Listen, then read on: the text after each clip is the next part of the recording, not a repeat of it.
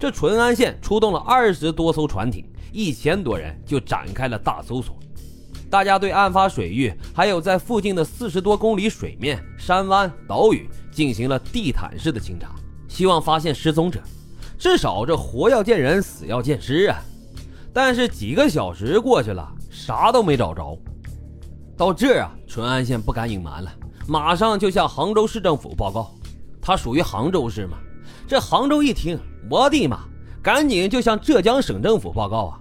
省政府下令迅速查找船上的失踪人员，务必活要见人，死要见尸。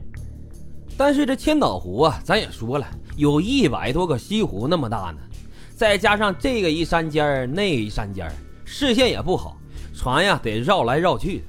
干脆啊，就给驻浙江的空军打电话吧。那边飞机嗡嗡嗡的就飞起来了，东海舰队呢也出动了冲锋舟。军民啊，就在这片水域像过筛子一样仔细的查找。这边厢大家在水面上忙活，那边厢呢，对起火的海瑞号的勘察也在进行当中。这是一艘开放性的观光游船，除了第三层底舱之外，其他两层啊，那都是敞开设计的。从外往里看，可以说一目了然，空空荡荡，啥都烧没了。至于这底层啊，大火刚刚熄灭，现在里面温度非常高。一时之间呢，也进不去。等到底层的温度稍稍降下来之后，县公安局刑警支队长刘永健拿着这湿毛巾，捂着鼻子，第一个就跳了下去。海瑞号的底舱呢非常窄，也就是十七个平方米，一点五米高左右。主要呢是用来存放一些物资，是个货舱。这个货舱啊却没有固定的楼梯，平时啊通往舱底要使用一个便携式的折叠楼梯。不用的时候就收起来，用的时候再放下去。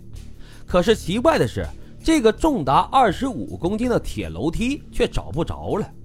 消防队一看，这挺高的，你别这么下去了，那底下也全都是水。我们这有梯子，来搭一个临时的梯子。然后呢，这刘永健就下来了。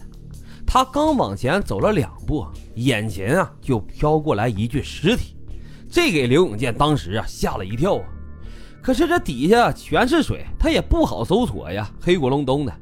于是啊，他就上来找到了几台抽水机，一起开动，很快就把舱底的水全部都给抽干了。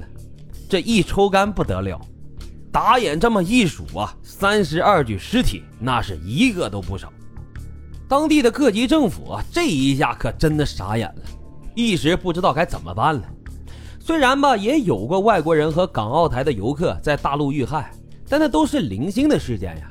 你不光在大陆遇害，你上美国玩那也有遇害的呀。但是这么一个一整个台湾的旅游团被团灭，这个从来都没发生过呀。这刑警支队长刘永健觉得这不像单纯的火灾，更像是一起刑事案件。他呀有很多奇怪的地方。咱们也说了，这海瑞号游船呢，一共有三层。最上面的一层是观光甲板，第二层是客舱，第三层是个货舱，是放柴油和粮食的。上面两层那都是开放式的，周围啊也有一圈护栏，是防止意外落水的。这护栏呢也就半米多高，你说你有事儿吧，这一翻不就过去了吗？按理来说这都是游客，他应该在上面两层观光啊。就算是失火了，这火再大，几秒钟逃生跳到水里的时间还是有的。你就算不是每个人都有机会吧，你总得跳出来一两个吧。再说了，这船上着大火，所有人往这封闭的底舱跑，这根本就是自寻死路啊！浙江省呢也不敢压着这件事儿，就迅速的往上报，一直报到了中央国务院，上面也很重视，马上就批示处理好善后工作，迅速查明事故原因。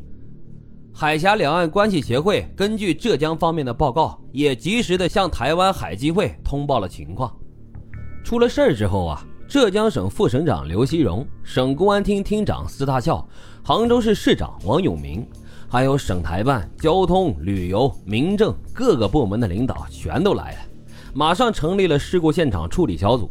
遇难者的遗体被暂时的存放在了淳安县船厂的车间。这个车间里啊，他没有保存尸体的大冰柜呀。